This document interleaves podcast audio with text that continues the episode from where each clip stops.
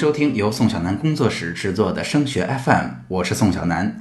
今天是二零一六年的四月六号，也是升学 FM 的第六十九期。念书绝不是件容易事，升学的机会更是有限。通过升学 FM，我希望把自己积累的有用的信息和成功的实战经验分享给更多高考路上的家长和考生。我们一起为孩子的梦想做点什么，用开阔的思路和理性的思考。战胜无助和焦虑。三月底的统考结束之后啊，离高考的日子就越来越近了。很多家长已经在关心，以这次的成绩，孩子高考应该进到什么学校了呢？然而，在实际翻阅往年的志愿填报指南的时候，您会发现，有一些学校总是一次又一次的出现。一个学校怎么会有多个代码来表示呢？那真正在填志愿的时候，我到底应该填哪个呢？那今天我就来给大家解释一个非常重要的名词，叫做单设专业志愿。那听到这个名词本身啊，相信大多数的家长都没有听懂哈，完全猜不到它是什么意思。这呀也是我们政府公文的套路，就是看完了你不太知道他在说什么。之后您会发现，每个省份每年发布的指导招生工作的政策性文件也是相同的套路。非常的严谨，然而又非常的晦涩，所以我也尽可能在很多政策出台之后的第一时间来给大家做最容易理解的解读哈。那解释解释什么叫做单设专业志愿？那首先我们得正确的断句才能知道它到底是什么意思。单设专业志愿到底是指单独开设的专业志愿呢？还是单独开设的某些专业组成的一个志愿选项，也就是单设专业的志愿呢？其实啊，应该是第二种理解哈。那么学校呢，把所有的专业可以说分成了几个部分，每个部分的这些专业单列出来招生，每一个部分啊都是并列的关系。如果我想报某个专业，在填志愿的时候，我就要选择这个专业所在的那一部分的这个代码来进行填报。这个学校把专业分成了若干部分，这每一个部分都会在志愿填报当中独占一个学校代码。我们通常理解的学校本身那种啊普通的，我们最熟悉的各个专业都有的，也算是这各个部分当中的一个，也占有一个代码。那不同的部分如果要报考，每一个部分即便都是一所学校，还真的要单独占掉一个学校名额。这就是为什么它要单独有一个学校的代码了。那单纯从概念上解释啊，相信很多家长还是不明白什么叫单设专业志愿呀。那下面我们就来给大家举三个单设专业志愿最常见的例子。那第一个就是中外合作办学，这就是单设专业志愿的一种。我们在呃，升学 FM 第十一期到十三期的节目中已经说过了哈。那中外合作办学呀，也分了几种形式，其中大部分是我们国内的大学跟国外的大学合作开设某一个或者几个专业。一般来说，中外合作办学学制是三加一或者二加二，就是头三年在国内，最后的一年来到国外，或者是两年加两年这个样子。那当然了，学费也会比相应的在国内读书要稍微贵一些。那中外合作办学呀，一般还会允许您选择是不是出国。如果出，那么拿到的就是国内的毕业证、学位证以及国外这所大学的学位证。如果在三年级和四年级你选择不出国，那也是允许的，拿到的就是国内的毕业证和学位证，就没有国外这所大学的学位证书了。那通常情况下，哈，中外合作办学开设的都是学校的强势专业。那同时大家也知道，中外合作办学的学费会稍微贵一点。因为学费的区别，一般呢也不允许我们进行转专业。但是很多学校呢，虽然不允许转专业，但是允许你辅修专业。也就是说，我选了中外合作办学的项目，但是我可以选一个不是中外合作办学的二专来进行修读。那中外合作办学是最常见的例子。下面再举一个，叫做校企合作办学。校企合作办学也是单设专业志愿的一种。如果你想要报这所学校的校企合作的话，同样需要单独填校企合作所对应的学校代码。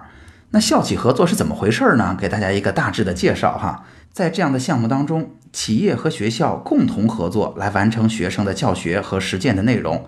学校啊，一般开设的是比较偏理论的课程；那企业呢，一般来开设比较偏实践的课程。那通常在大三或者大四，企业会给这个项目里的同学提供实习的机会，在企业里边积累实践的经验。但是啊，虽然是校企合作，这并不意味着我们在毕业的时候就顺利的拿到了这个企业的工作机会。校企合作里边，企业仅仅是给我们提供实践的课程和实习的机会。等到要就业的时候，企业呢当然愿意在毕业生中吸纳优秀的人才，因为这些人啊已经对我的企业很熟悉了，参加过我们的实习了。但是在真正招工的时候，企业还是会啊铁面无私，完成正常的招聘程序，进行严格的筛选的。那校企合作呀，通常学费也会稍贵，因为毕竟有企业来上课，并且提供实践的机会的。那反映在成绩上呀，校企合作也像中外合作办学一样，对于同样的大学而言，校企合作的分数通常也会比这个学校普通的文科或者理科考生的投档线要稍微低一些。那第三个单设专业志愿常见的例子，就是某些大学给驻地考生的走读生的优惠政策了。那说到走读啊，很多家长就会问：如果是走读，是不是就没有床位呀？是不是孩子就没宿舍呀？这才是走读的意思。那上了大学，难道孩子还要天天回家吗？那多不方便呀！而且是不是还会影响跟同学们之间的关系啊？其实不是的哈，走读啊，在这个里边其实只是个呃名义上的名字而已。事实上，啊，走读生的政策就是驻地的高校为当地的考生，咱说开后门也好，说优惠政策也好，就是为他们专门预留的一部分招生计划。那既然是一种优惠政策，那肯定就会有人提出疑问啊！你为什么要把招生计划留给你当地的考生呢？那大家不应该是公平的吗？所以啊，在走读生政策实行之初，一般来讲，大学预留的招生计划都在二本里边，一般呀也不是特别热门的专业。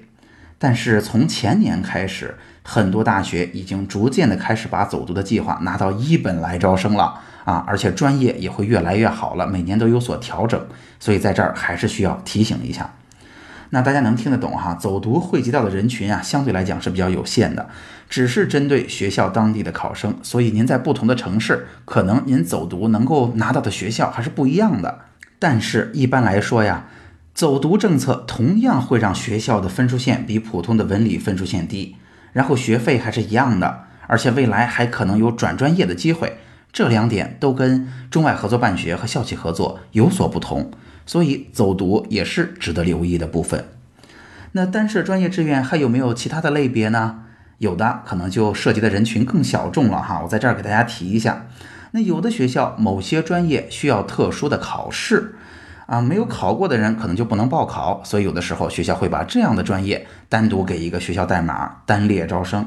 那同样呢，其实还有几个面对的人群更加小众的呃报考方式，包括像农村专项计划呀，包括像少数民族预科班呀，其实也都属于单设专业志愿。那跟大家比较详细的分享了单设专业志愿的三个例子哈。我们如果去总结他们的共同点，那首先这通常都是用更低的分数进入更好的学校的机会。那其次，通常情况下学费会有所区别的。也因此，学校会限制你转专业。当然，大家刚才听到了，走读是除外的哈。那再次的话，如果你要填报一所学校，你特别想去，那我们既想选它最普通的招生计划最多的那种啊学校本身，又想尝试它的中外合作办学，碰巧这个学校还开设了校企合作，那碰巧我们还符合它走读生的条件。那如果是这样，作为这个学校的忠实粉丝，我特别想进这所学校。为了进到这所学校里，大家知道山东是大平行，也就是我们在一本要填写六所学校的机会。那因为我们特别想进这所学校，如果我们想把刚才说到的这些机会都占上，那我们可能要在这六个学校的机会当中，这一所学校就要占掉我们四个名额。每一个单设专业志愿的情况都有不同的代码，都要单独填报。好，总结一下今天的内容。今天呀，我们主要说了单设专业志愿，并且仔细分析了三种最常见的情况，那就是中外合作办学、校企合作和走读生政策。单设专业志愿虽然会带来学费的提高和专业的限制，但是这也是我们低于学校分数线进入比较不错的大学的机会。而且呀，中外合作办学、校企合作，它收费虽然高一点，但通常开设的都是不错的专业，甚至现在连走读生这样的政策，专业也越来越好了。所以，单设专业志愿，在我们志愿填报的过程中，也是一个非常值得留意的机会。好，今天的节目就到这儿。如果今天的节目帮到了你，也请你把我们这份小小的心愿传递下去，把升学 FM 的内容转发给更多辛苦努力的家长和考生，让更多人受益。除了收听播客，强烈建议您加入升学 FM 的听友群，在这里，您不但可以与近千名高中家长和同学及时讨论自己关心的问题，还可以参加隔周三晚我专门为听友准备的直播答疑。听友群的加入方式，请查看我们的微信公众号。添加微信公众号，请您搜索汉字或者全拼，都是升学 FM。升学 FM，让我们在孩子升学的日子里相互陪伴。我们下期见。